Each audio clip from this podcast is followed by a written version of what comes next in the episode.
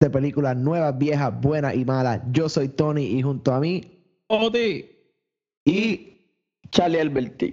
Hay que estar pendiente. Y en el episodio de hoy continuamos la serie Un día en la oficina. Así que no se vayan a ninguna parte, que el episodio va a empezar ahora. I'm gonna make him an offer he can't refuse. Frankly, my dear, I don't give a damn.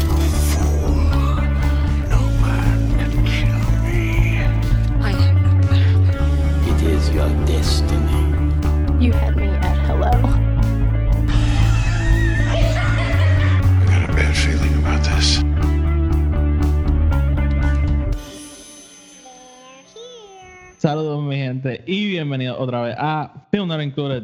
Tony, Charlie, ¿qué es la que hay? todo bien, Corillo, todo bien. ¿Y ustedes? Yo estoy bien. Yo también. That's good, that's good. Eh, eh, es bueno saber que dentro de todo en el mundo nosotros estamos bien y eso es en realidad lo que importa. Y luego aquí en Fidelity en la noche nosotros vamos a estar hablando sobre... En verdad, hoy, hoy ha sido un buen día porque el, el Barça pasó. Ayer el Real Madrid eliminó. Eh, no, no sé qué yo más podría pedir. I mean, precio y noticias sobre los next gen consoles would be nice. Este, Pena, eh, que digan cuándo van a salir las películas que se supone que van a salir. Si ahora, by the way, estaría cabrón que después de Mulan, ahora Disney Plus diga, "Ah, by the way, por 30 pesos también vamos a soltar Black Widow. Em, ya yo lo eh, dije, yo lo dije en este podcast. Yo pagaría 70 dólares. Loco, no ver- por nada, pero yo creo que eso, esos tres minutos que salieron del principio de New Mutants, like, eso, es lo único que vamos a ver. Like that, esa es la- Esa es esa es película. Esa es la película. Like, lo que pasa es que no quieren decir más nada porque obviamente la gente sigue esperando Lo- algo. lo- Lo que pasó fue que Josh Boone como que escatimó y no, no grabó. Y literalmente lo que tienen son tres minutos de película. Yo siempre eh, he estado. ¿Ah? Que yo siempre he estado sumamente consciente del, del poco control económico que tiene Oti Ajá. y de lo peligroso que es él la mayoría del tiempo. Bien, Y ahora que dice lo de los 70 dólares, como que me lo reafirma. No, Yo- sí, no yo, yo sé que Oti tiene problemas cuando yo estoy viendo algo cool de cómics o whatever, que sí, ok, se lo envío y él me dice, ah, yo lo tengo en pre-order hace como tres meses. Sí. Es como que cabrón, Yo- I didn't even know this was real. es que Oti es consistente con todas estas cosas, por lo menos. Sí, no, no, no, yo no cambio, yo no cambio. Este. Nada, vamos a hablar de eso en el próximo episodio. Todo esto de, de cuánto yo pagaría por una película. Apuntarlo. Nada, vamos a seguir entonces con Un Día en la Oficina. Como habíamos dicho, hoy nos toca la segunda temporada de The Office. Eh, tenemos, cada uno tiene tres episodios y un episodio que va a ser como mención honorífica. Que nada, vamos entonces a entrar en cada uno de los tres episodios. Pero, antes que todo, yo tomo una decisión. En cada episodio, al principio yo voy a soltar una pregunta para que ustedes contesten. O sea, la vamos a contestar entre todos. Pero es básicamente como para seguir llenando varios blancos de la serie. Y la pregunta que les tengo en este episodio es... Bueno, espérate, vamos con el housekeeping. El podcast está disponible en iTunes, Spotify y Anchor. Nos pueden seguir en Twitter, Instagram y Facebook, Film Not Included, para que estén al tanto con todo lo que hacemos. Y si nos escuchan en iTunes, déjenos una reseña de 5 estrellas, que eso nos ayuda a llegar a más gente. Y también está el podcast Star Wars, que es nuestro podcast, podcast de Star Wars, que también lo pueden buscar. Y, ajá, ok. Pues con la pregunta que les iba a hacer. ¿Cuáles son sus tres personajes favoritos de The Office? Y Michael Scott no cuenta. Y digo eso, o sea, porque yo creo que no hay duda que Michael Scott es el mejor personaje de la serie. O, o, o, o hay sentimientos encontrados con ese statement. I mean, yo creo que algo bien personal, yo creo que literal para todo el mundo, sure, it's right. Like tú no puedes decir que te gusta The Office sin que te guste Michael Scott. Es que si no te gusta Michael Scott, hay siete seasons que no puedes ver. Sí, pero like hay, hay, hay tantas otras cosas que tú pudieses ver por el show. Digamos, es bien difícil tú decir que no que te gusta Parks and Rec y no te gusta Leslie Nope, ¿me entiendes? A mí me pasa eso. Pero eh, Leslie Knope no es mi personaje favorito. Lo que pasa, yo creo genuinamente que Michael Scott es el mejor personaje escrito en toda la Es serie. que él es el personaje.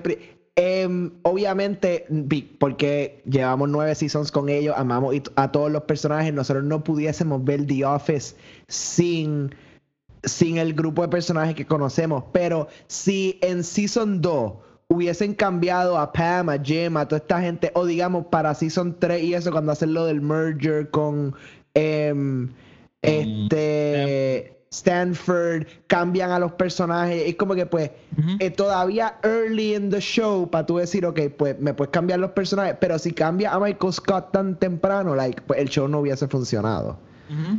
Em, so que sure, eh, te entiendo para ti que digas que Michael Scott no cuenta, porque es que obviamente te tiene que gustar Michael Scott de una manera u otra. Pero a la misma vez Michael Scott es un personaje que, y, tú y yo lo hemos mencionado bastante y yo creo que lo reafirma mientras más vemos el show. Es un personaje que eh, eh, como, como personaje escrito 100% espectacular, pero like it hasn't really aged extremadamente bien. ¿Tú Es como que hay, hay, hay, hay, hay cosas, like, hay, hay un cojón de comentarios, especialmente en estos seasons primero, season 1, season 2, season 3, que pure Michael Scott comments, pero que es que no funcionarían hoy, like, even in a comedic context. Este, Pero digamos, vo- vo- vo- volviendo a si es o no es el mejor personaje. no, es que lo es, es que, es que ¿Tú lo tiene que ser, porque él es la esencia de The Office. Y tú, Charlie, Michael Scott es el mejor personaje o no lo es.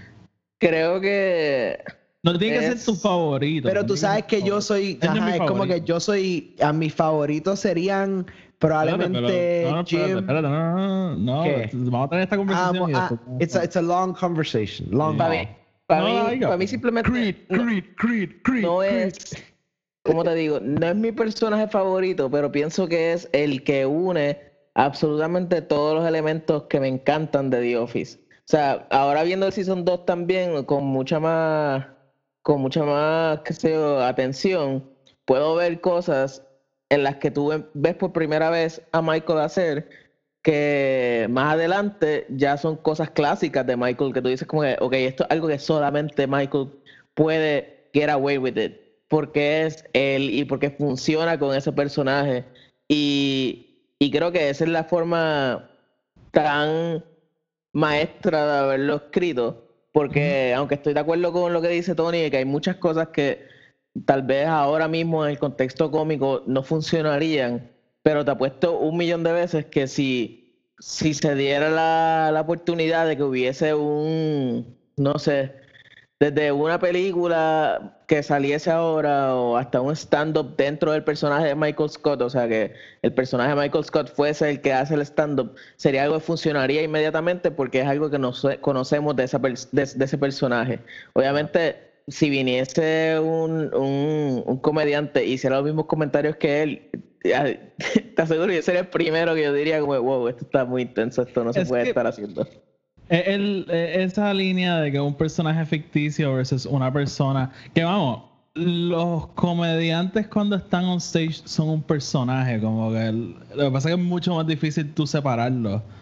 Porque Claro. suelen hacer ese personaje 100% de las veces, pero son un personaje.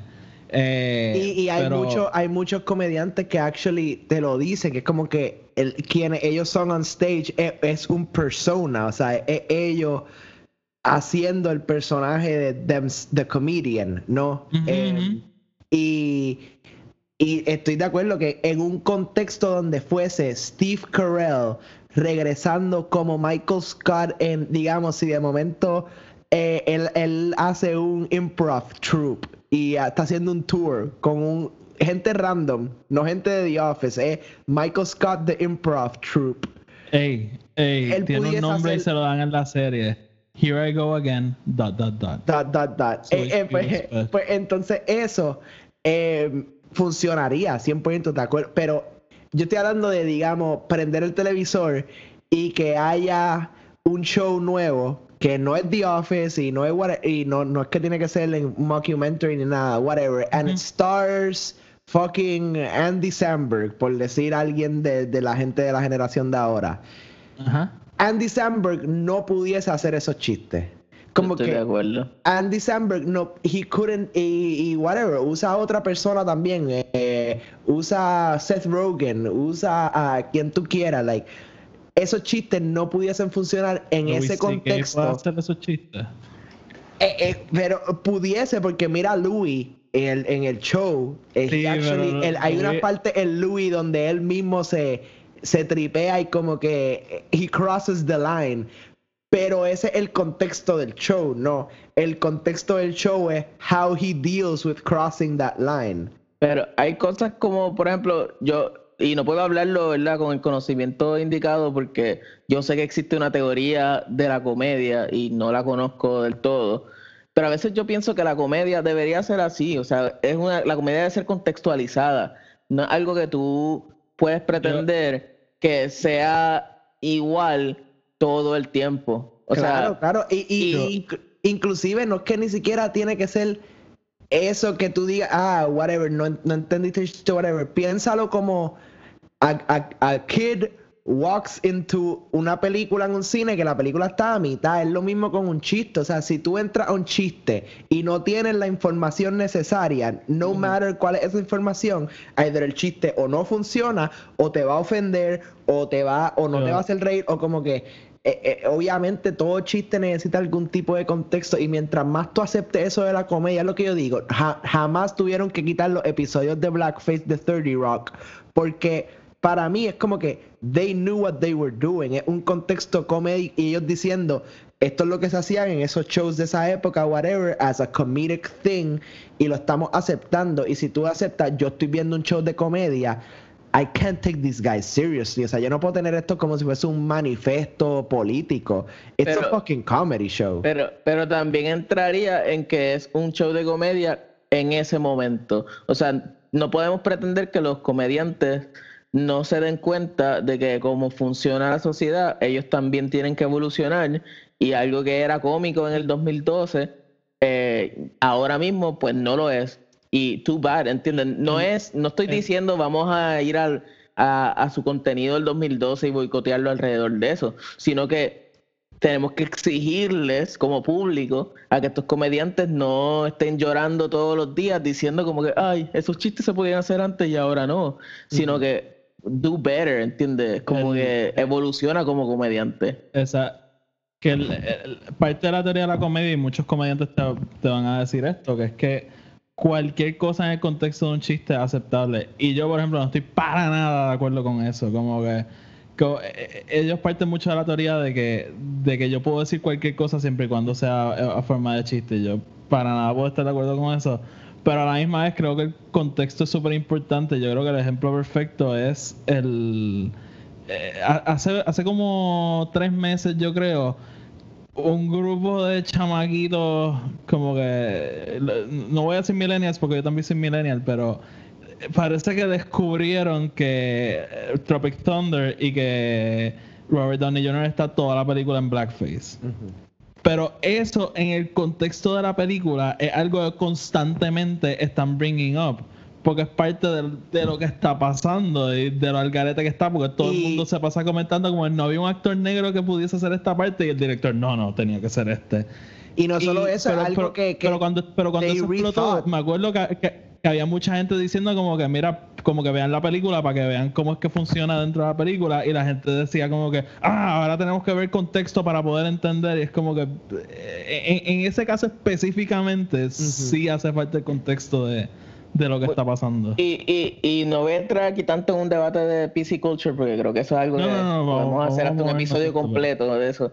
Pero también pienso que muchas veces, y, y es a propósito, se le da mucha difusión a, a estas voces indignadas que tal vez no, no son representativas absolutamente No, nada no. de- de ciertas personas, ¿entiendes? A veces hasta esas opiniones son, Fox News es algo que hace eso. A veces traen la persona menos cuerda del planeta Tierra con el argumento más loco del mundo, lo ponen a hablar y literalmente construyen una narrativa alrededor de cómo todo el mundo o todos los demócratas están al garete porque mira cómo piensa esta persona que se la sacaron de, de no sé dónde. Sí, sí, sí, sí, sí. Y, o Sí, sea, sí, uno tiene eso- que, tiene que Sí, por lo menos... yo, yo soy creyente en, lo- en los loud minorities. Soy bien, bien creyente. Como fan de Star Wars específicamente, soy creyente en eso. Este, ok, so, volviendo a la pregunta que le había hecho. ¿Cuáles son sus personajes favoritos? Tony, todavía ha empezado su zumba. I mean, Oti, yo te lo he dicho y yo y, y con cada season it keeps growing. Creed para mí es Creed. uno de los mejores personajes ever y la cosa es que él hay tanto más que pudieron haber hecho con él, like so much more. Pero Yo son esas cositas pequeñas, misticismo. mano. Yo, yo creo que hubiese dañado el misticismo, porque parte de Creed es que todo pasa en el background con él. Pero y, y ni para tanto, like hay un montón de cosas que they bring into the foreground. Sí, sí, sí, Como sí, que sí, hay pero la- muchísimo que traen like al frente. Y, y, y de hecho, hay muchos detalles que si tú no sabes bien, te los pierdes, que los mencionaremos después, pero que Claro. específicamente sobre Creed. ¿Qué más, Tony? ¿Qué, qué Eh, yo creo que definitivamente tengo que mencionar aquí a, a Dwight porque es que Dwight para mí es un driving force del show, ¿no? Like, él, él mueve la historia a, a donde tenga que pasar, like, no matter what it needs to happen, él, él va a estar ahí. Cuando se, tiene, se está trepando en el techo o cuando se está haciendo... Cabrón, loco, él, él literalmente se convierte en el fucking la- eh, landlord del edificio y cuando pone el, la cajita en el aire, cabrón, a mí, porque ¿Qué yo... eh, la cajita encima del control del aire para que no puedan ah, para que no puedan tocar. eso para mí resonó tanto porque yo he trabajado en oficinas y en lugares donde está la cajita en el donde tú no puedes tocar el y es como que tú- eso es un detalle tan y tan pequeño. Cuando les cubre las ventanas con el con, Con el, el- cockroach sign cabrón Luego él, él- él coge el papel de inodoro y lo separan todo. y lo separa el ply loco. Cuando, cuando él, cuando él logra tener la oficina y la pinta con- totalmente de negro. sí Y, y, o sea, pero para mí, y, y ahora que mencionas a Dwight, aprovecho y digo que, que estamos hablando de Michael Scott como un personaje importantísimo. Yo creo que Dwight, argumentable, como que tú puedes argumentar el hecho de que como Michael, spoiler alert, se va en algún momento. eh, este Dwight se convierte literalmente, a veces pienso que The Office es la historia de Dwight, de cómo él es este- how he becomes the manager Exacto. lugar. like that's literally the story of the- constant struggle. Sí, en, en- en realidad sí. Sí, Yo, sí, yo, yo puedo estar. eh, eh, al principio era como the que. al principio era- al principio era como que la historia de Michael, Jim, Pam y Dwight, pero después como que. Pero sí, eh, Dwight yo creo que es el personaje que tiene el mejor arco porque es el más que cambia. Bueno, no, espérate, no, no, no, es el más que cambia. Eh, Tony, te queda un personaje más. Eh, I guess que tendría que decir. A, mí, definitivamente, me encanta la evolución de este personaje. Although siento que em, no. No termina bien donde te- tiene que terminar. Em, y es fucking. Este. BJ Novak. Todavía. Ese es mi no quería que lo dijeras porque quería yo cogerlo Ese, también. sí, cabrón, ese es mi personaje desde la primera vez que lo vi. Thunder Mifflin Infinity. Thunder. Mifflin. Ryan es el personaje y todas sus evoluciones más fucking funny de Keep Up With It como de toda la serie. Yo. ok, pues mi spoiler es que eh, Ryan es mi personaje favorito de toda la serie. Pero lo que quiero llegar es. Cuando, yo, les dije que mis papás la veían, so cada vez que yo como que cogí un glimpse de la serie, me acuerdo de Ryan cuando lo hacen jefe, después me acuerdo de Ryan Rubio y me acuerdo después del, del Ryan Hipster al final. Yo juraba que eran personajes distintos. Yo me di cuenta que cuando la vi corrido y dije como que espérate, bicho, es que... Pero a- al principio yo no estaba ni tracking las transiciones de él y él tiene tantas fases súper distintas. Sí. En verdad, yo, yo siento que Vijay Novak tiene que haber- la tiene que haber pasado tan cabrón escribiendo ese personaje y just como que a- a- cambiándolo constantemente. Y, y it actually mirrors mucho de like lo que él conoció about like trabajar, porque él mismo trabajó como temp en durante tiempo así out of college y todo eso y después breaking into acting y de hecho Greg Daniels específicamente lo trae a él para el show like habiéndolo visto hacer stand up en LA y Él, eh, él y Mindy yo creo que tenían 24 años cuando empezaron a escribir esta serie. E- ella Y- tenía 24 años, él no estoy seguro. Pero ellos son más o menos de la misma edad. sí and they actually they dated too como en Sí, el sí. show y ellos Son son super panas. Son todavía. super panas todavía. Y, like, en verdad, lo, lo más que me gusta de BJ es cómo él puede traer las mejores líneas, cabrón, aunque sean súper cortitas y te las da con esta cara, like, súper seria, súper, like. A mí me, cuando yo estaba limpiando la oficina, cabrón, de como que spring cleaning, él como que él, su, su desk dice, I can clean my shit in three minutes, nobody will know I'm here. It's like I was never in here. I don't I don't want to be a that guy. You know, like Stanley's the crossword guy. Mira, entonces, entonces, ok, tú tienes a Ryan y a quién más. ¿A quién es? Pues se les van a hacer súper al garete. Quiero ver sus reacciones. A mí me encanta Ryan, es mi personaje favorito. Uno de mis segundos personajes favoritos es Robert California. ¿Qué? Y yo nunca voy a olvidar. Mira, eh, Tony, no sé si. Tal vez tú no sabes este detalle de mí. eh, estoy seguro que Oti, pues tal vez más mm, puede, puede saberlo, sí. Y, y es que algo bien particular de mi, de mi persona es que yo no sé reconocer voces, actores, este. nada. Ah, Yo estoy física y mentalmente imposibilitado de yo the reconocer un cast. Oye, oye, un momento. Ah, no, sigue. Es que había empezado la estática de Tony otra vez. Pero nada, está bien. Pues, yo estoy imposibilitado de conocer un cast. Y ah, yo ya, nunca me di tú vas a decir. cuenta. Lo que decir. Robert es Ultron. Sí. ¿Tú te acuerdas del clip que yo te puse en España? Sí. Y nosotros, pero esto, esto es una historia bien cómica. Y es que Oti y yo, este, no, fuimos a Berlín eh, y nos estábamos quedando en un hostal. Y cuando estábamos como que quedándonos dormidos, creo que salió en ese momento el trailer de, de Age of Ultron. Y, y por alguna razón, pues la, el celular reconoció que estábamos en Alemania y el cabrón trailer empezó en alemán. Y la voz de Ultron sonaba como la cosa más friki del planeta Tierra. Sí, porque est- esto fue antes de que saliera la película. Nosotros la vimos por allá. Pero yo me acuerdo que yo, yo, yo te enseñé un video que era eh, eran escenas de Ultron, pero con la voz de, de Robert California. O sea, es la misma voz, pero como que con el diálogo de Robert California. Y Robert California me parece un personaje genial. Yo lo veo y yo quisiera expresarme como él. Yo me veo a veces en entrevistas de trabajo en las que yo digo como que, ¿qué carajo diría Robert California? Y voy a como que bajarle un poquito, pero voy a utilizar su fucking forma de hablar. Los episodios que son Eso- alrededor de Robert California son, lo, son buenísimos. Eso, eso o te sale cabrón o te sacan a patas de la entrevista. Este, No, en verdad, él es un pues- personaje cabrón. A mí me encanta que él, él viene, like, Pero- just a hacer nada y se convierte como que en parte del corillo. a- a- a- hablamos de eso cuando lleguemos a, al 8. Pero ajá, Y- ¿y cuál más este? Este no se lo van a esperar nunca, pero a mí me fucking encanta Nate. Ah, cabrón, Nate. El planeta entero está sleeping on Nate.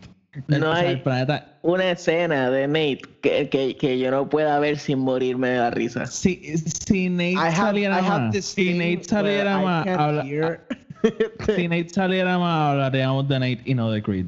Estoy Sí. 100% seguro. Nate es perfecto. I'm not A mí- technically deaf. There are just some things I don't that I technically can't. have a hearing problem. No, y, y cuando él está entregando el resumen, que él dice, necesito mi resumen para atrás porque nada más tengo una copia y en la parte de atrás hay una receta de chili que quiero retener. O cuando Dwight, cuando están hablando de, cuando él está separando el papel de inodoro y Dwight le dice, Nate, play it back. Y él lo empieza a roll para atrás, pero no, no se pega. So, mí- la- la escena, la escena en que Daryl le regala lingerie a Nate. Daryl. Cuando Pam llega. Pam llega a la oficina de Dwight y Dwight le dice, you have to call for an appointment. Y ella llama a Nate y Nate le dice, oh, I'm sorry, I think he's busy that day. Y Dwight atrás. Este, el ah, Nate, Nate, yo creo que es como un personaje Sí. que te, no- te das Es cuenta verdad. como en el, en el, en el séptimo viewing. Todo el mundo está sleeping on Nate. So, a mí Nate me encanta. Robert California no lo tengo en mi lista solamente porque sale en un solo season, pero yo estoy yo siento que Robert California es perfecto y hablaremos más de él después.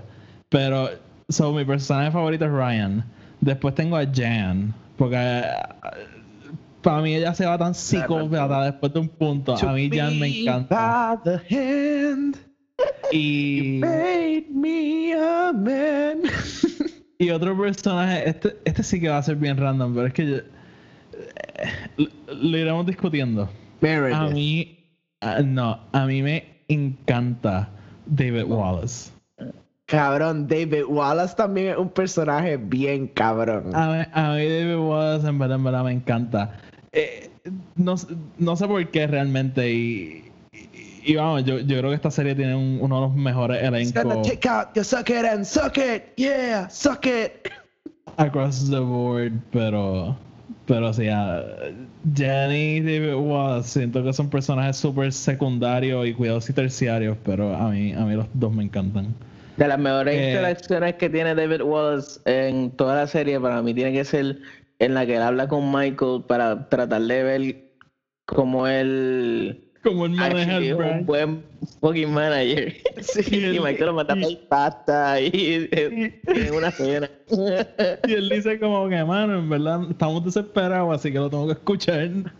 sí. Ok, so, vamos por encima entonces. Season 2, ya habíamos dicho, este season es cuando la serie realmente... Yo entiendo, todavía le falta un poco. Yo creo que ya en el 3 como que de ahí para abajo es perfecta sin ningún problema, pero yo creo que ya desde el primer episodio de este season eh, la, serie fluye hasta mucho mejor que en el primer season y, y se transforma en lo que en lo que termina siendo el final. So, Tony, ¿tú tenías el primer episodio? Eh, Tú dices en el orden en que van. Sí. Yo creo que sí. Déjame just sí. Double check. Tú tienes el, el de los Dundies, ¿verdad? Sí, The Dundee es literalmente Está el primer Pues- episodio. Pues, so. pues vamos a empezar contigo, porque tú tienes el primero. So, I mean, yo creo que primero una de las cosas que hay que decir de este episodio es que venía siendo una idea que Greg Daniels de por sí quería hacer desde Season 1.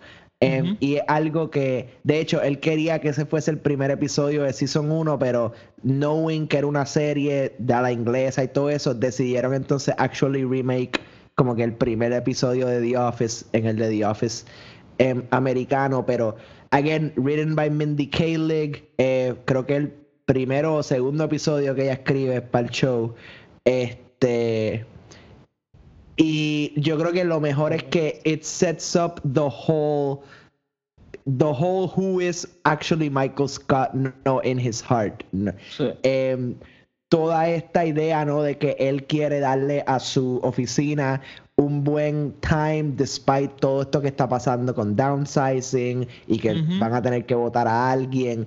Eh, y the fact que él mismo está dispuesto como que a decir, you know, mi gente necesita, em, necesita como que un out. Y los Dundies para él, que más adelante nos damos cuenta just how important they are, ¿no? Pero este, es- este episodio sets it up completely, ¿no? Quién, este, how, how much Michael Scott really cares.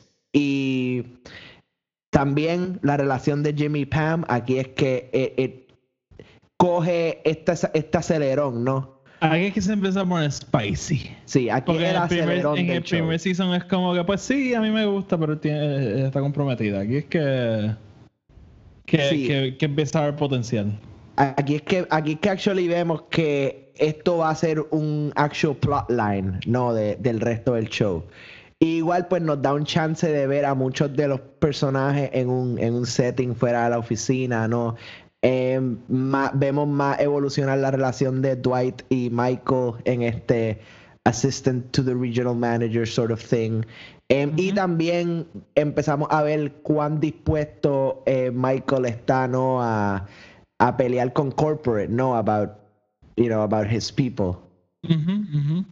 Sí, porque él, él no querían pagarle la fiesta, ¿verdad? Él, él termina pagándola, yo creo. Él, no, él termina pagando el Christmas party.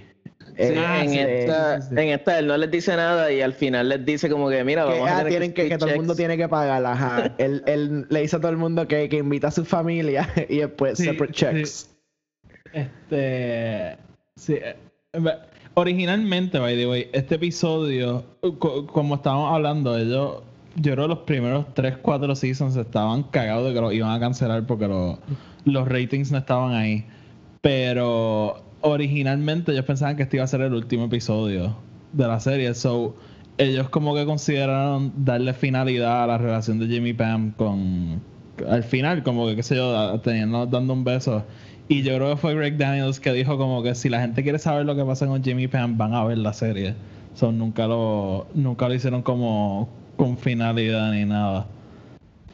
Este, Sosa, ¿algún pensamiento sobre los Pues yo no sé, no sé si tú estás acordando de lo que algo súper importante de los Dondis que te envuelve a ti y a mí. No sé si tú lo estás acordando para tú decirlo después. ¿Qué cosa? Que tú Ah, bueno, yo, hiciste- yo, yo, yo- yo hice, yo hice un, un evento similar a los Dundies una vez. Sí, Es bien inspirado en los. Dundies. en, nosotros, en nosotros en bachillerato. la universidad teníamos un grupo de, de amistades que se llamaba el, el grupo de arquitectura, y el grupo de Arqui. Y, y yo hice los Arquis, que era, era esta misma mierda, los premios más random y ofensivos posibles. Este, y, y fue una fiesta bien, bien awkward, by the way. Sí. Este, que no- lo vamos a ver después. Por alguna razón había gente Hab- No sé si había más gente que no era amigas de nosotros que amigas, amistades de nosotros. y disfrazados, ¿no? Fue Era un Halloween. Sí. Halloween, un Halloween. Sí. Este, cabrones. also, el, el concepto de los Dundies yo quería que lo implementaran en la serie Modern Family como los Dunphies, pero nunca pasó. So, no, Wow, topical. Sí. Y, y yo creo que iría perfectamente con el personaje de Phil Dunphy. I feel gods in this Chili's tonight. Sí. Sí, Esa esa es otra cosa. La, la- la importancia de Chili's a través de toda la serie Ujú. eh, empieza ahí también. O sea, ellos, Ah, ellos atacaron, the con ese episodio atacaron muchas cosas que después se solidifican a través de la serie. Lo- los Dundies son súper importantes para Michael. Y, y by the way, tú, tú, tú escuchas Office Ladies. Este, ¿Escuchaste la historia de cómo hicieron el Chili's? No. No, ok, so originalmente ellos querían hacer Chili's y Chili's como que estaba medio skeptical de si darle el branding o qué sé yo. Y la única condición que les dieron. Ah, Pam originalmente iba a chonquear en vez de caerse. Y Chili's dijo que no, que eso no podía pasar. Y entonces pues lo cambiaron a que se caía y la condición era que al final del episodio tenía que salir un empleado de Chili's que es el que sale diciendo que ellos no permiten overserving. El, el tipo que sale, un, un, un gerente de un Chili's. Y, y es, ajá, como que le pusieron esa condición. Y no lo graban en un Chili's, de hecho, era un almacén. Y, ah, y otro fun fact, en, en Scranton no hay Chili's. No. So, ajá. Pero sí, en, en verdad ese episodio es bastante bueno y yo creo que uno de los mejores episodios de Pam. Sí, ta- eh, eh, y no solamente de Pam, sino que es uno de los mejores episodios que te da a ver la relación de todos los personajes throughout el show. Sí. Este, Y porque los vemos fuera también de, de la oficina. y también Michael Scott steals the show con todas sus canciones. eh, fuck it. You, you have won a tiny Dundee. Y, y sin usar solamente la pista, sino que cantando por encima de Ajá. las canciones. Sí, cantando por encima de las Que canciones. no, no es la primera vez que lo vamos a ver haciendo esto. Digo, no es la última vez que lo vamos a ver haciendo esto. Sosa, ¿cuál es tu, cuál es tu primer episodio? Sí, Tony no tiene más nada que decir de, No, no, de sí. Dundies. El mío es el número 9. ¿Cómo se llama? El de Email Surveillance. Ese, ok, so me voy a adelantar que ese es uno de mis uno de mis honorables. Yo tenía dos.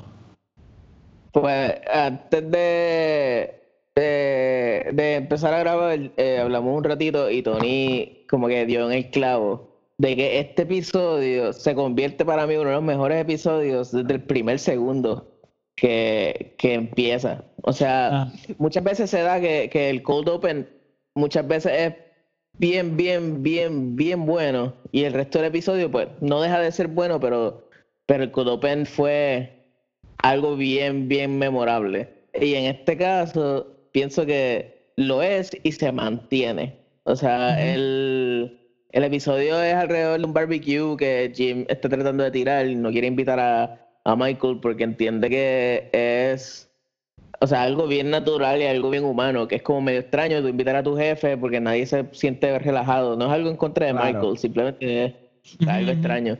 Y tú ves las diferentes dinámicas de cómo evitar que él se entere, pero se entera. Este, el, el hecho de que tienen que decirle a Dwight de que es un surprise y él cae redondo en esa, en esa mentira y, y, y tú ves esa, este, esa forma de cómo manejar todo. Ves a Michael tratando de invitarse automáticamente y resultando ir sin estar se, invitado. pare- él se aparece a cojón ahí. Pero, pero no solo, no, no se aparece, lo, lo que a mí me gusta es que no se aparece flat out. Eh, No, él no, va, no. él va a su de esto de improv, que by the way, el cameo de Ken Jong, este, Yep. em, lo de su improv de él, este, Que todos con las que todo pistolas. con las pistolas. Em, y, y también te, te lo demuestra él en, en un vulnerable spot. Eh, en un spot donde él mismo dice, wow, mira, mi corillo está haciendo todo esto, yo pensé que ellos eran panas míos y and now like this is really how they, what they think of me, ¿no? Y, y lo de improv me toca bien, bien profundo en el corazón porque yo durante todo bachillerato, yo creo que puedo decir orgullosamente que tal vez yo era la persona fanática de la improvisación en la escena de Puerto Rico número uno, totalmente. O sea, yo iba todos los fines de semana a ver diferentes grupos de improv y, y te puedo decir que me sé rutinas, juegos, conozco a todas las personas que están en esa escena porque no podía parar de verlo y eso, esas escenas de Michael haciendo improv es como que oro. Y, y no hablamos del, del, del, del Cold Open, se me olvidó mencionarlo por completo y es, pues es Mike, es el muchacho de Haití, viene a la Sikh. Bueno, eh, su religión es Sikh, yo no sé dónde es. Sí, y, y utiliza un eh, turbante es la palabra correcta, no, no Sí, tengo idea. turbante. Y, y Michael hace un chiste que es totalmente atrevido y yo creo que es un chiste que no, no se pudiese hacer en ningún contexto ahora mismo. Y él empieza a apagar todas las luces y a correr y a decirle a La- todo el mundo que se tira al piso.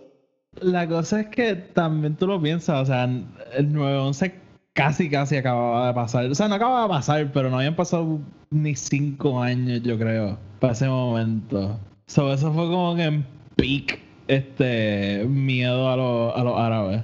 Digo, a, a los musulmanes. Y, y, y pues, obviamente ahí vuelve también la dinámica que estábamos hablando en el primer episodio de cómo todo el mundo disapproves de estas actitudes que toma Michael. Y que por eso el chiste en realidad funciona, que es como, no es, nos estamos riendo por lo que él está haciendo. Te estás riendo, te estás burlando de él por hacer lo que está haciendo. O sea, Sí, es, bueno, porque es- es es un total absurdo. Eh, Y, y está cabrón porque todo el mundo sabe que es al IT guy. Sí. Sí, o Este, sea, eh, ah, eso lo, lo, lo, lo que a mí me encanta es que, obviamente, even si Michael tal vez no lo sabía, like Pam sabía que como que el IT guy venía, como que, or, or something. Y lo brutal es que él no toma en consideración absolutamente nada. Él es como que todo es, it's happening, it's happening, apaga las luces, ya así todo el mundo, everybody, everybody, down, down, we're not here. O sea, es como que Ay, él no lo que- que- piensa. ¿Qué, qué haría un terrorista en Scranton, Pennsylvania, a una En- compañía de papel? en una compañía de papel. A mí, a mí este, este episodio, la razón por la cual lo tengo en mis honorable mentions, Uno, a mí me gusta porque yo creo que es la primera vez que vemos a Jim simpatizando con, con Michael. Porque como dije en, en- en el episodio anterior, la relación de Jim, Pam y Michael empieza como que media rocky porque no lo soportan, pero poco a poco se va evolucionando a que, pues sí, como que ellos saben que él está el garete, ellos saben que está loco, pero ellos le tienen un montón de cariño. Y yo creo que esta es la primera vez que vemos que Jim como que sí tiene un soft spot para, para Michael, porque cuando llega al, al karaoke que él está haciendo el papelón cantando solo, Jim se para a cantar con él después de que nadie quería como que hacer el duet. Y también me encanta porque eh, sé que para este season hu- hubo una decisión consciente de que ellos querían que por cada cosa horrible que hiciera Michael pasara algo que tú o le cogieras pena o que vieras que él en verdad era como que súper bueno en su trabajo. Y, y en este episodio, como dijo Tony, yo creo que fuiste tú, Tony, que vemos a Michael literalmente ir al fondo porque nadie quiere janguear con él. O sea, nadie, nadie, nadie. Los de su trabajo le pichean y los del improv se van todos a janguear sin él. Y, y yo creo que, y para concluir mi parte de este episodio, es que yo creo que hay una, y lo vamos a poder ver a través de, la- de los episodios de los- del podcast, que yo creo que yo tengo una tendencia de que me encantan los episodios que son como estos gatherings, estos gets entre ellos. Porque este, el que tira Gabe eventualmente, este, el que tira... El que tira Robert California son tres de mis episodios favoritos, así que. El Robert California está cabrón. Ok, so. Tony, ¿algo más sobre este episodio? No, just No. mencionar que fue dirigido por Paul Feige, tú sabes que yo... Fe- Este, ya Este- estaba. Sí, él estaba ya con la serie. Sí, Sí. El, el primer episodio de él, si no me equivoco, fue Office, Office Olympics, fue. Creo, que sí, creo que sí. que sí. En Season 2, sí. Pero ahí él, él dirige varios episodios de Season Sí, 2. sí, sí, él- Como, como 8 o Y- 9 episodios Y de tiene Season 2. cameos en el- al final. y Al todo. final, sí.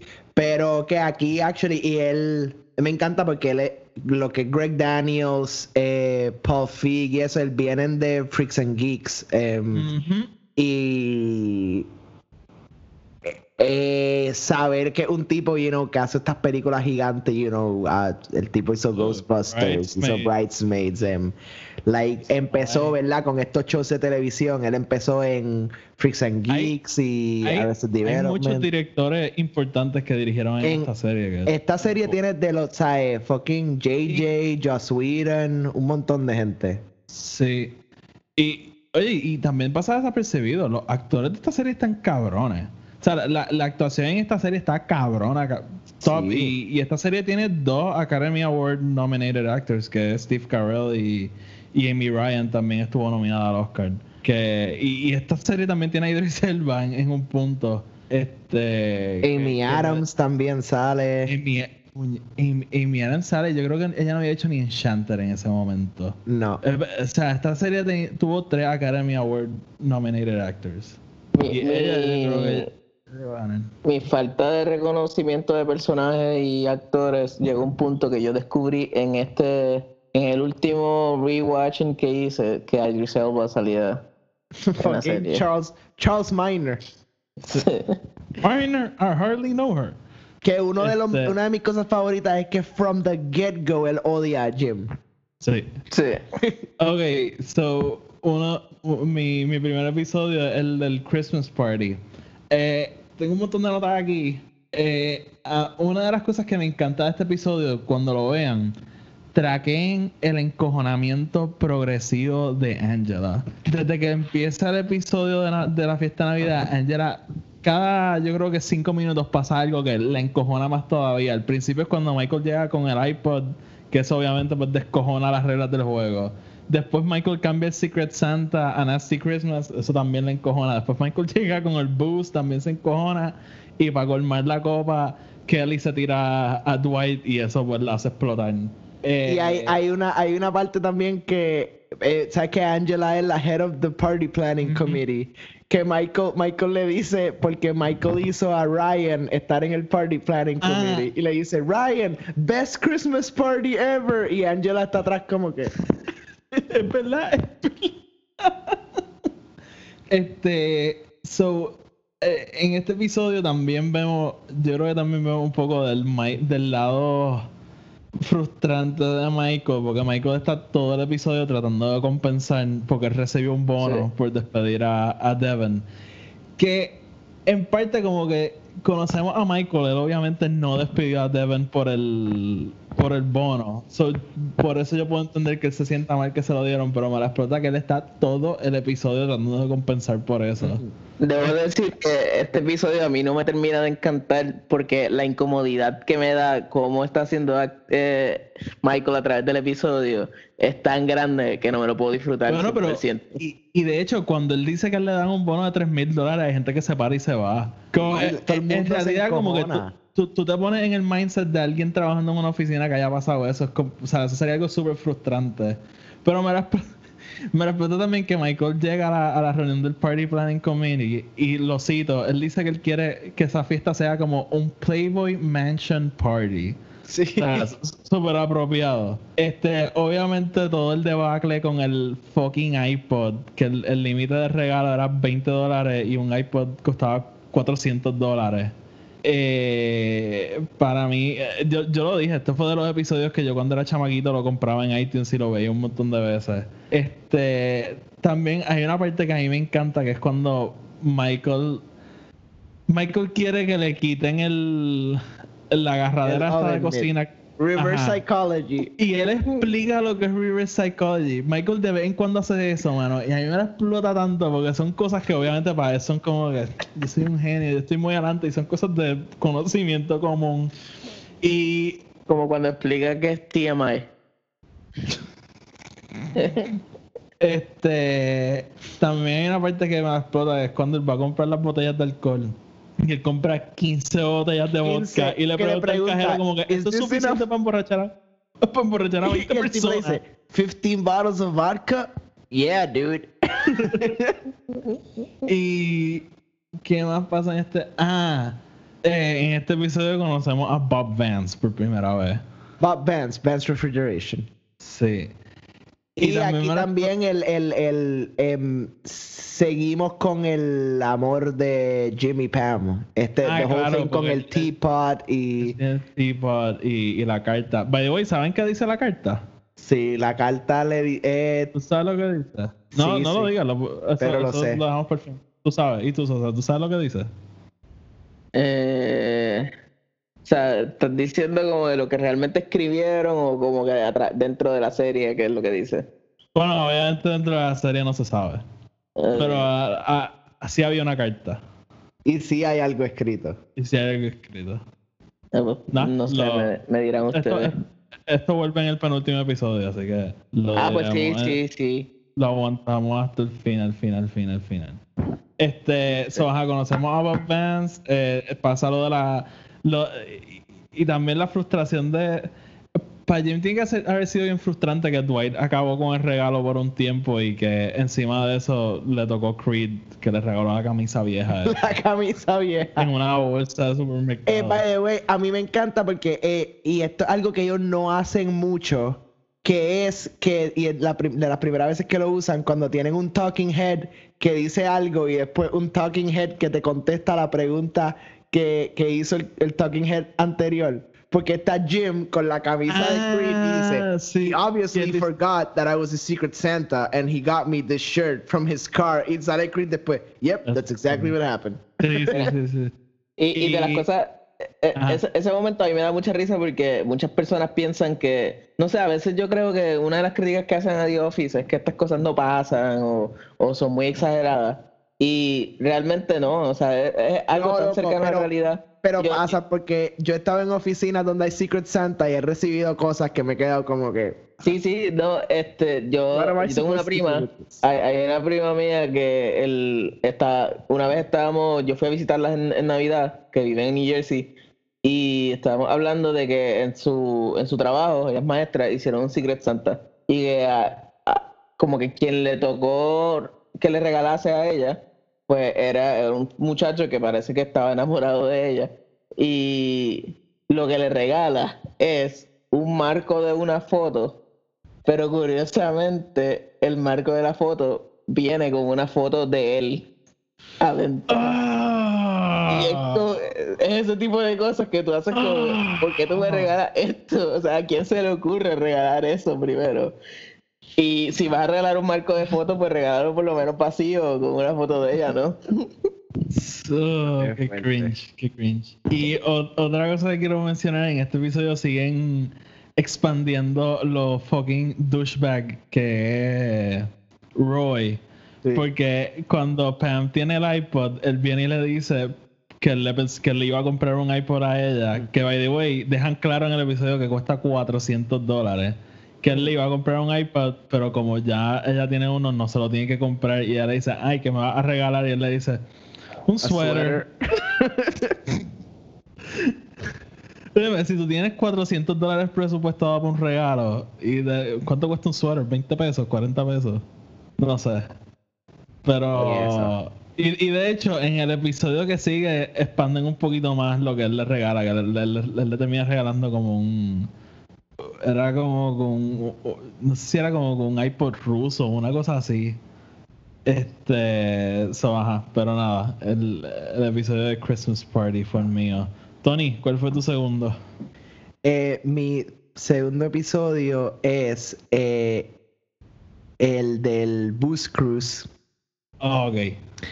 Y yo creo Amy que Adams. Para mí, Amy Adams, yes, 100%. Y lo otro es que este episodio tiene tantas cosas al garete just en, la, en el concepto, ¿no? Y la idea. Porque es Michael being Michael, 100% no matter what. O sea, eh, Sí. él planea un bus cruise en enero en fucking eh, Pensilvania. O sea, eh, like, eh, la- eh, estos tipos están congelando en ese fucking bote. Lo otro es como que él aprendiendo del Christmas party, que sabe que la gente tiene como que estos problemas de alcohol, como que los lleva a un lugar donde van a seguir bebiendo y seguir como que haciendo las cosas locas. Y lo otro es que, a pesar de que setea, a estos al- vuelve, saca a los personajes de la oficina, los pone en un lugar random. Es como que todos tienen sus separate things going on. A mí me encanta que, ¿verdad? Está Jim, está tratando de bregar con lo de Pam, también bregando con que tiene a su novia ahí. Está Roy. Roy borracho setea la fecha de la boda. Eh, Michael y la pelea con el capitán del bote. Este, Dwight, que le encanta al capitán, porque sabes que Dwight le encanta authority la, figures. la- la jerarquía, ajá. Eh, es just un montón de cosas pasando. Y uno, esta es la que realmente aquí nos cementan 100%. Jimmy Pam es el futuro de esta serie. Like, es lo que Ujú. quieren llegar. Em, pero también es como, como Michael really is doing his best, ¿no? Con, con mantener los espíritus up de su gente. Like, él sabe que el downsizing no se ha acabado, que todavía están pasando estos problemas. Y él lo que quiere realmente es que su gente esté chilling.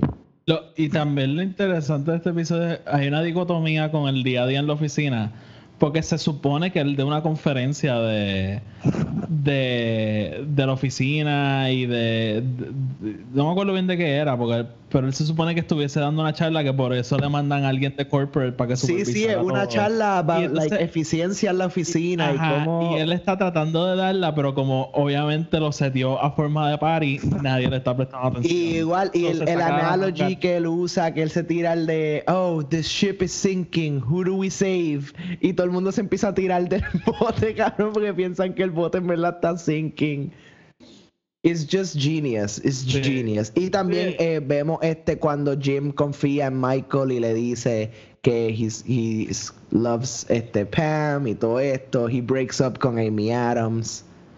Amy Adams desaparece. Super awkward, porque la, la última vez que lo vi me di cuenta que él la deja a mitad del episodio. so, ella está como dos o tres horas más allí en el bote con él. este, Realmente, a través de la serie, no, tú aprendes que Jim tiene la- el peor tacto para dejar a sus exes. cuando, cuando hablamos de Karen, me di cuenta la última vez que vi ese episodio de algo cuando vi ese episodio. So, Sí. so, hablaremos de eso. ¿Al- Oh, ¿Algo que le de este episodio, Sosa?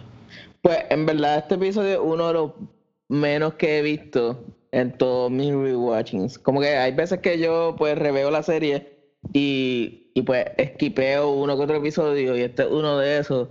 Realmente lo vi hace poco, o sea, esta vez lo vi de nuevo y no, no entendí por qué es que lo, lo esquipeaba mucho. Pero es que también yo no soy muy fanático de- del plot de Jim and Pam y de Roy. Y pues muchas veces esos episodios me dan como pereza verlo. Y, y, y por eso lo esquipeo mucho. Ok. Ah, yo soy un Jim and Pam stand, pero vale. Yo Este, ¿cuál es tu segundo episodio? Pues mi segundo episodio es el 17, el Dwight Speech. Speed. Este, tengo que aclarar que, o sea, eh, hay, hay una cierta parte que tiene que ver con, con Pam, que ellos se te dan la fecha al fin con Roy de boda y qué sé yo, pero donde está el punto, el clímax del episodio, eh, alrededor de este speech que tiene que hacer Dwight para para, pues, porque gana, creo que es Best Sale- Salesman y tiene que hacer un speech y tú ves cómo hay dos cosas que me encantan de la serie, de, de este episodio.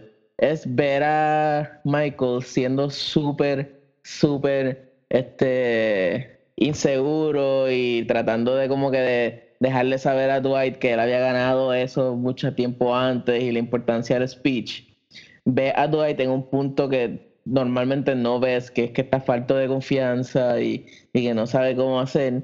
Y ves una de las bromas más elaboradas de Jim en este episodio, y es en el que le ayuda con el, su discurso y lo que hace es imprimir y unir varios este, segmentos de, de discursos famosos por de dictadores y, y como Stalin y Mussolini y fascistas que después Dwight simplemente lo, lo he delivers them de una manera majestuosa y bastante cómica. Para mí lo perfecto es que no solo le hace el speech, lo convence de que tiene que dar- darlo gritando y dándole al, al podio. Sí, porque eso, eso es lo que hacen los buenos oradores, like, Ajá. usan las manos y dan puño y gritan. Y es como, We will stand for the motherland.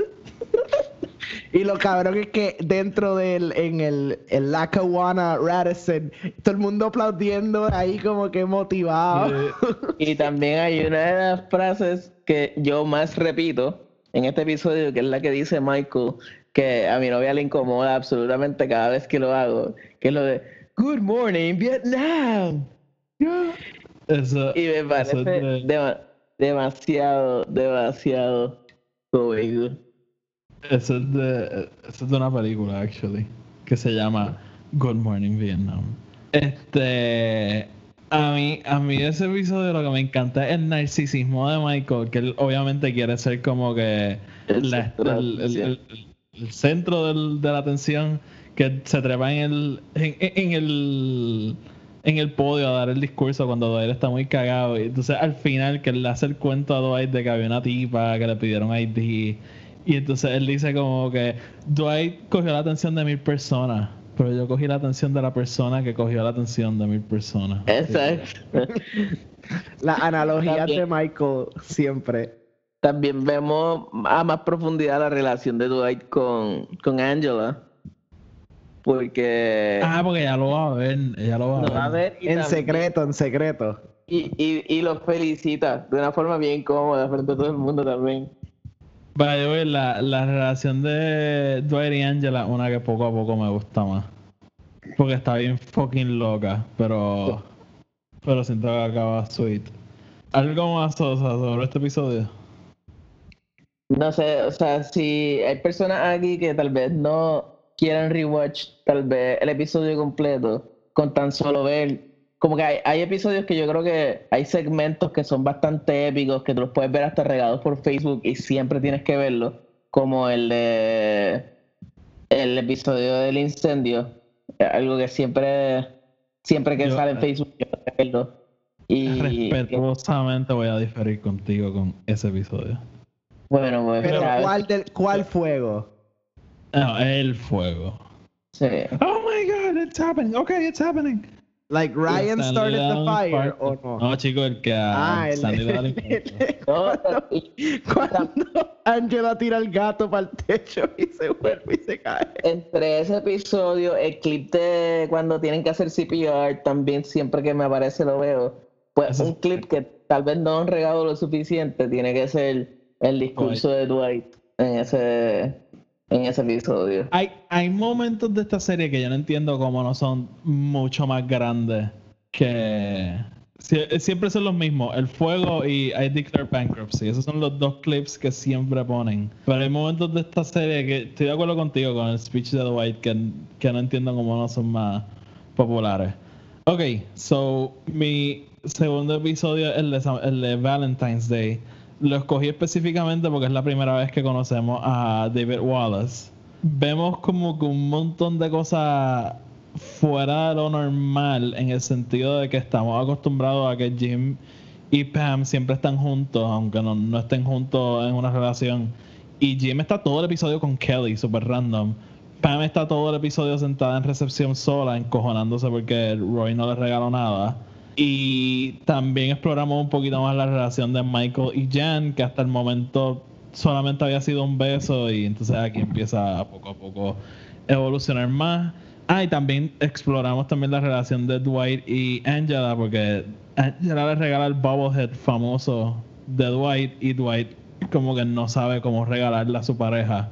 Que de hecho una vez como que hay una parte que ya que Pam se sienta con él y le dice como mira en verdad no tiene que ser un regalo bien cabrón solamente es demostrarle que te importa y él le dice como que un canto de jamón y ella como que no un canto de jamón no que it's weird porque eh, Angela es vegetariana so Sí. no, no, no había caído en eso. Este pero para mí lo mejor de este episodio by far lo mejor de este episodio son dos cosas uno el tour de Michael de New York. Porque él está todo el episodio favorite diciendo que- authentic Italian que él restaurant. conoce New York mejor que nadie y obviamente eh, si hay alguien que nunca ha ido a Nueva York solamente quiero decir Nueva York tiene los mejores restaurantes del planeta. Probablemente están ahí. Y y obviamente siempre está el debate de la mejor pizza del mundo que mucha gente te dirá que te la come en Nueva York. So Michael va a Barros Una cadena whatever que no es ni la mejor pizza de cadena yo diría entonces él dice que él no va al Empire State Building porque es muy turístico y muy mainstream que él prefiere ir a Times Square que obviamente un área que todos los New Yorkers tratan de evitar por por eso mismo porque es un área súper turística y que él va a Times Square porque están todos los restaurantes que él necesita. Y los restaurantes que él menciona son Boba Gump y Red Lobster. De nuevo, estamos en Nueva York, la ciudad con los mejores restaurantes del planeta. Este, también en este episodio es que empieza la relación de Ryan y Kelly. Porque Ryan, el episodio, el día anterior salió con ella como que a hanguear y se la tiró. So, el día antes de San Valentín, so ya en la mente de Kelly, ellos son novios. Porque así mismo lo dice como que ahora finalmente tengo un novio. Ujú. Entonces, ah, lo otro que a mí me encanta de este episodio, que aquí va porque David Wallace es uno de mis personajes favoritos, es la paciencia que él le tiene a Michael. Porque cuando a Michael le piden que dé el informe del estatus de la compañía, porque están tratando de decidir qué branch van a cerrar, Michael se para y pone una película de del branch super Muy random. bien producida, debo decir. O sea, Sí. yo sé que es totalmente innecesaria, pero realmente el video está súper bueno. Ajá. No, a mí me encanta porque él dice que él está considerando ponerla en festivales de películas. yeah, I'm considering putting it in some festivals. Entonces, eh, pero algo brutal también es lo que estaba diciendo, que ellos estaban, ellos hicieron un esfuerzo de que en todos los episodios hubiese algo que como que te encojonara con Michael, pero también hubiese algo que te alegrara con él. Y es que él la caga obviamente con eso, porque no hace lo que como que le, le piden los números y lo que hace es poner esa película, pero después él sí tiene los números y los entrega. Sí. So, como que dentro de todo terminó haciendo lo que tenía que hacer. Eh, ¿Qué más? Eh, ah, ah, a mí me encanta que Jim está todo el episodio tratando de que Kelly supere a Ryan. Porque obviamente el episodio es como que también catarsis de Jim tratando de superar a Pam. Y al final como que le da este speech de que en verdad tienes que dejar esto, como que esto no va a ir para ningún lado, él claramente no te quiere, te tienes que superar, vamos a hacer algo, vente a hangar conmigo hoy, qué sé yo, la pasamos bien. Y entonces Kelly le dice, es verdad, ¿puedo traer a Ryan? Y a mí me explota que ella como que súper, súper clueless. Y también otro momento súper cringe para mí es al final del episodio que Pam le dice a Roy que está encojonada que no le regaló nada. Y Roy le dice como que, ah, relax, el día no se ha acabado. Cuando lleguemos a la casa vas a tener el mejor sexo de tu vida. Ay, eso Súper siempre me da incómodo. tanto y tanto y tanto cringe. La cosa es que yo conozco gente así, so es como Sí. que es peor. So, ajá, el episodio de San Valentín yo pienso que, que tiene un montón de cosas bien brutales. Este, si no tienes más nada que decir, Tony, tu tercero. Mi, mi próximo episodio. Y es bien weird porque traté de escoger uno más al final, pero que.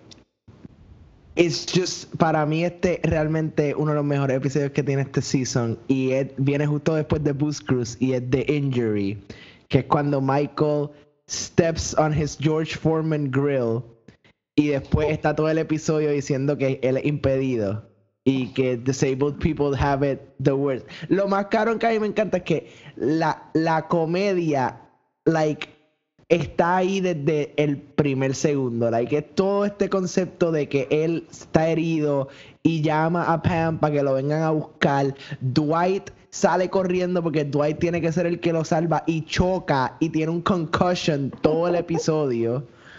Y la justificación de Michael de what I like breakfast in bed, so and I don't have a butler, so what I do is I lay out six bacon strips in my George Foreman grill, then I wake up, turn on the grill, go back to sleep, and then I wake up to the smell of bacon.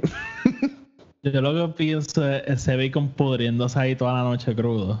Sí, crudo, encima del esto toda la noche, loco. Debo confesar que yo tengo una experiencia parecida, no, no es totalmente parecida a esa situación, pero yo durante bachillerato tuve una temporada en la que yo, para despertarme, me tomaba unas pastillas de, de cafeína, que son 100 miligramos de cafeína en la pastilla. Ajá. Y mi, y mi técnica era ponerla encima del celular para que cuando sonara la alarma yo me despertaba, me tomaba la pastilla de inmediato antes de apagarlo y me acostaba. Y pues obviamente a los cinco minutos que hacía efecto, pues ya yo me estaba despertando. Y hubo una vez que hice ese mismo, eso mismo, pero se me olvidó que me la había tomado y me tomé una segunda dosis inmediatamente después de que me desperté y casi muero. Wow. Cara, Yo me tomé una pastilla de cafeína una vez y no, no he vuelto a hacerlo. No, papo, siempre toma café, pichea las pastillas esas. Este, a Pero mí na- yo siento que este episodio uno em, eh, te vuelve y te pone a Michael en esta situación donde obviamente todo el mundo está por encima de él porque es que eh, la, la- la inteligencia de él simplemente no está funcionando. Pero por el otro lado es como es Michael tratando de justificar todas sus acciones, inclusive cuando llega como impedido con el bubble wrap en el pie, como que él justificando que él es impedido y que él lo tiene tan y tan malo en la vida, you know, todo por una cosa así. Él llama al dueño del edificio a que venga, que impedido, que actually impedido. Este, el, eh, ese episodio, ese episodio también es uno de esos que son peak Michael, como que obviamente no es ni la gran cosa lo que le pasó, simplemente ponte un fucking hielo y ya. Pero obviamente lo tiene que, o sea, él manda que muevan el sofá de recepción para el conference room, para poder acostarse allí. Y se pasa todo- todo el día con la muleta, like, entonces todo el tiempo con el No, bubble wrap. Y manda, manda a Ryan a dar vueltas por toda la ciudad buscando el, el pudín que él Oh, did, quiere. did you get did you get the yams? No, no yams. y, y también me encanta Dwight con el concussion que hacen esta cosa con que él es, es básicamente anti Dwight. Eh, Él es una súper buena persona, como que ayudando a Pam, ayudando a todo el mundo, como que todo el mundo, como que para él, él no le importa, tiene que estar trabajando ahí, like, no le importa que se está muriendo. Sí. Sosa, ¿algo que decir sobre este episodio? Este también el cold, el cold open de esta de este episodio eh, una obra maestra. Para mí ya ya después de por lo menos en este season hay tantos memorables que ya tú ves como eso va a ser un qué sé yo un trademark no de la serie y de cómo y de cómo cómo funcionan constantemente. Tony, ¿algo más? Nah, podemos seguir. Dale, Sosa. Tu último episodio, ¿cuál es? Pues mi, eh, mi último episodio es el 20, Drug Testing, en el que vemos, hemos dicho ya un par de veces que tenemos un par de episodios que vemos Pick este Michael. Aquí vemos a Pick Dwight. Este, porque encuentran Y- un half hecho, joint en el es- esa, esa fue la intención de ese episodio, como que tener un episodio que Dwight esté en control de todo. Y pues tenemos un, eh, un half joint en el parking que... Y, Dwight, pues obviamente siendo él y siendo un voluntario eh, como sheriff, pues se envuelve y dice que tiene que hacer un drug testing este, a todo el staff. Y pues obviamente algo le pasaría a Michael es que va a un concierto de fucking Alicia Keys. Lo mejor es que yo creo que eso pasa como que un mes antes. Y no solo eso, like, él, él nunca reciente. sabe qué es lo que le pasaron. Como que pudo haber sido un cigarrillo de estos como los black, como que un clove cigarette, como que whatever. Like, él, a mí me encanta que como que they passed me something funny, I took it, I was so que- La cosa es que si, si tuviesen algo de cabeza, como que no hubiese pasado todo lo que pasa en ese episodio.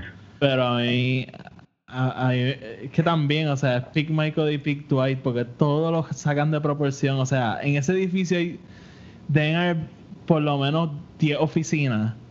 Y Dwight se cae de culo que fue ahí. Sí, no, y, y, y pues el tener que convencer a Dwight de todo el mundo a que él te dé su muestra de orina.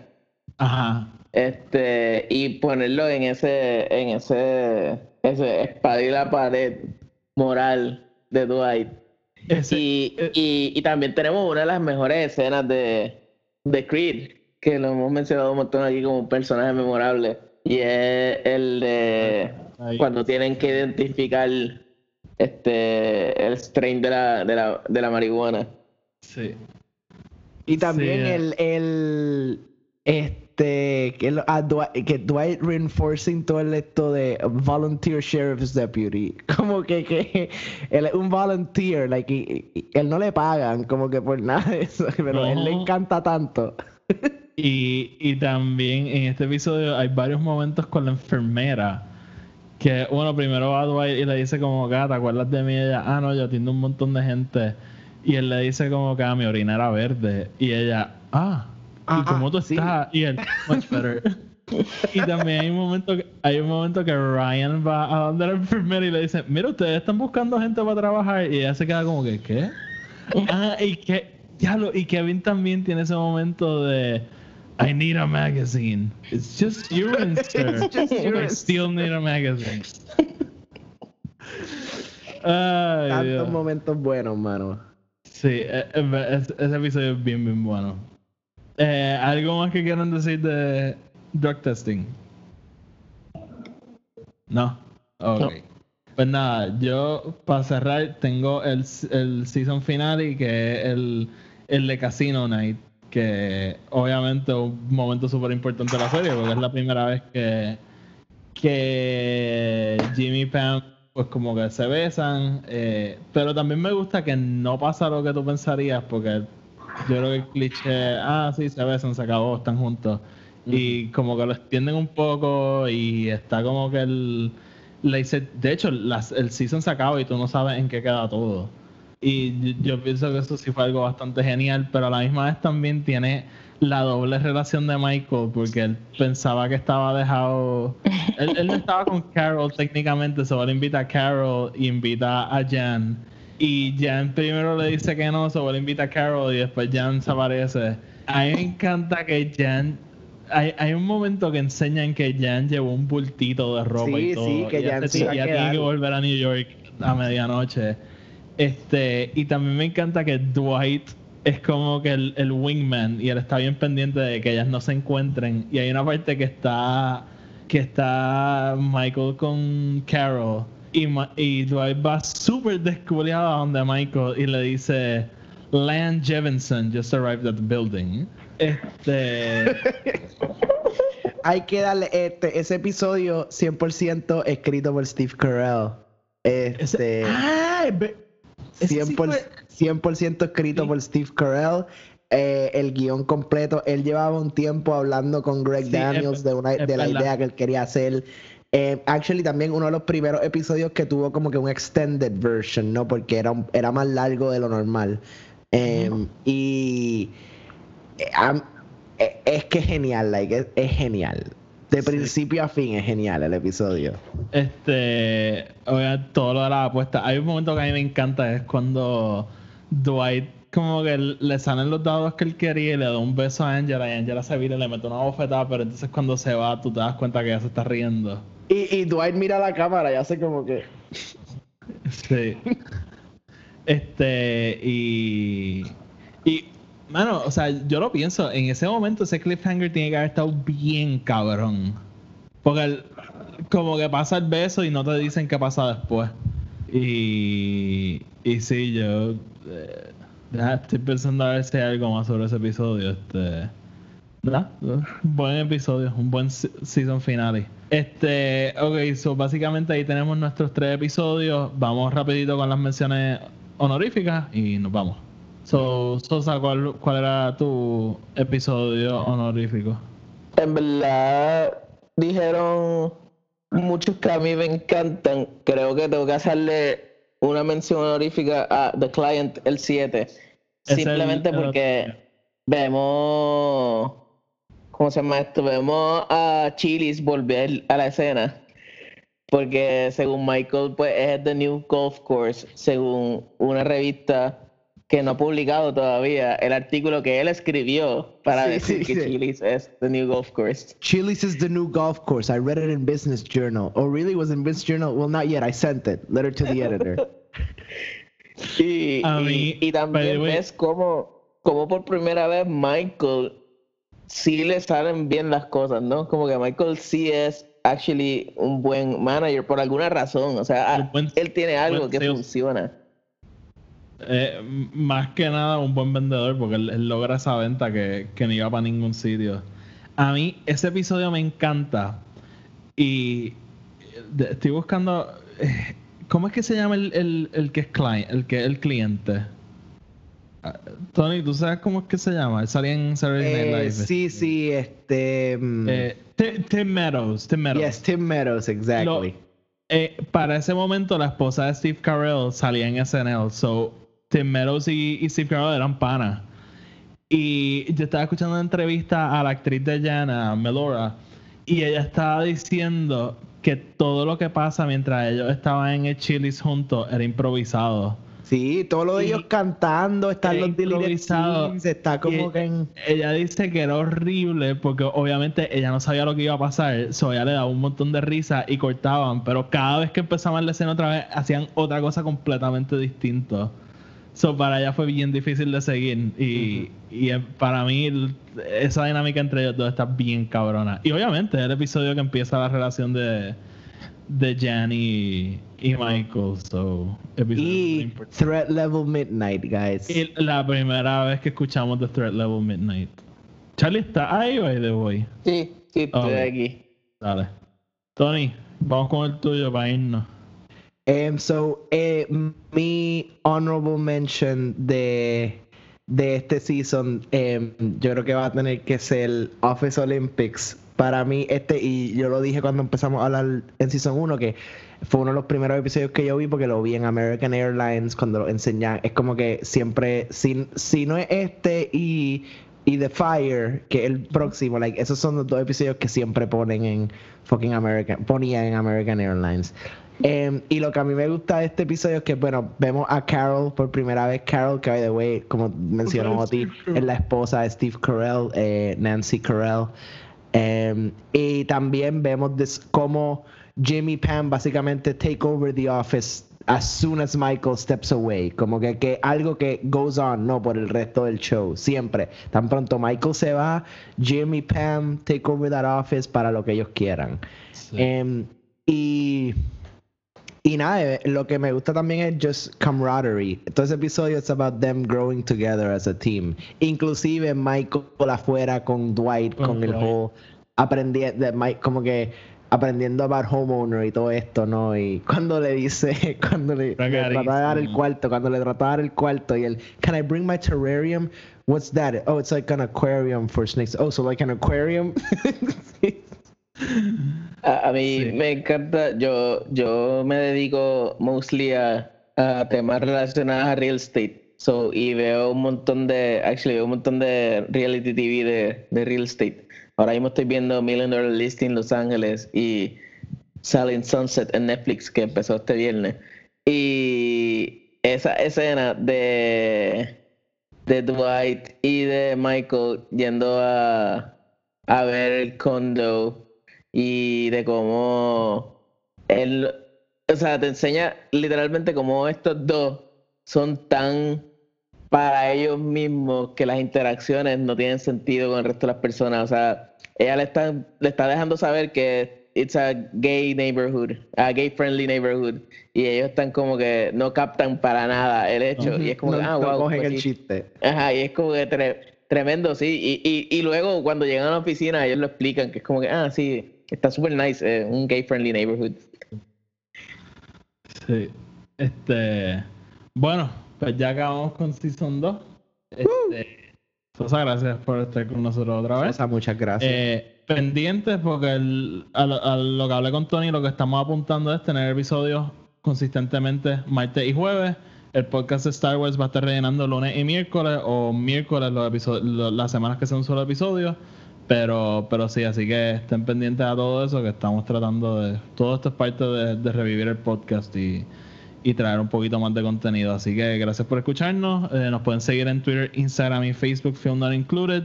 Y, pueden, y nos pueden escuchar en iTunes, Spotify y Anchor. Si lo escuchan en iTunes, dejen una reseña de 5 estrellas, que eso nos ayuda a llegar a más gente. Tony, sácanos. Corillo, gracias por estar con nosotros y como siempre, nos vemos mañana.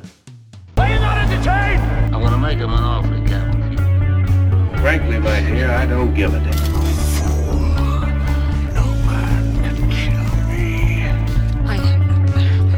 It is your destiny. You had me